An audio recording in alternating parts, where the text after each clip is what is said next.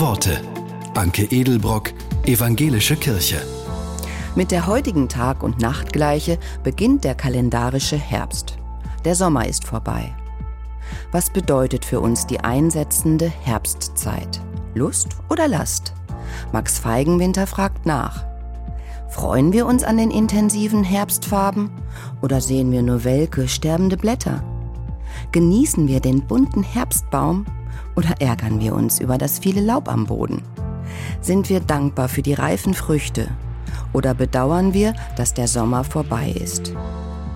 Nehmen wir an, was ist oder trauern wir Vergangenem nach? Leben wir diese Zeit, die niemals wiederkehrt?